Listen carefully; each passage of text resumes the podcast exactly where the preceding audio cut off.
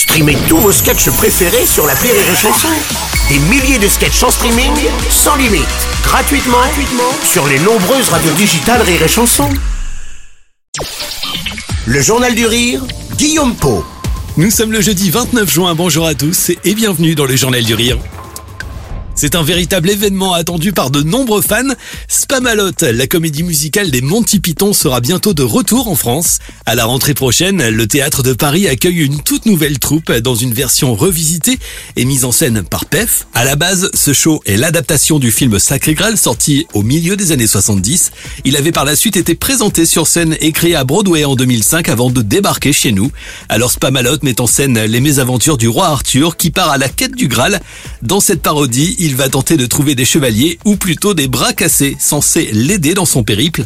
Si le film est un véritable ovni, la comédie musicale Spamalot a séduit dans le passé des milliers de spectateurs. Pierre-François Martin Laval sur Rire Chanson. C'est du cinéma au théâtre. Sacré Graal, le film des Monty Python, un des films cultes des Monty Python, entièrement euh, adapté sur scène. Je dis entièrement parce qu'il y aura les scènes du film pour les gens qui se demandent. Toutes les scènes cultes, les chevaliers ni Tim l'enchanteur, le chevalier noir qui se fait découper en morceaux plus la Dame du Lac. Voilà, c'est euh, féerique, désopilant, décalé, débile. Un spectacle donc absurde dans lequel Pef incarnera lui-même le roi Arthur. Il y a quelques jours, nous avons rencontré la troupe en pleine répétition. Sur 650 personnes auditionnées, 18 acteurs, chanteurs et danseurs ont été retenus pour rejoindre ce projet ambitieux. Ce jour-là, après une séance d'entraînement physique, chaque artiste répétait les nombreuses chansons du spectacle. En studio, l'ambiance était à la fois bon esprit et studieuse.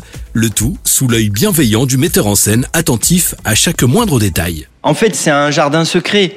On répète comme des dingues, c'est très très dur, mais au final, les gens auront l'impression qu'on ne souffre pas. Euh, c'est toujours pareil, il faut avoir l'impression d'aisance, il faut, euh, il faut que ça soit facile pour nous, et pour que ça soit facile, il faut énormément répéter. Spamalot sera à découvrir à partir du 23 septembre au Théâtre de Paris. Les places sont déjà en vente auprès des points de vente habituels. Un spectacle rire et chanson sur lequel nous reviendrons évidemment ensemble dans le Journal du Rire.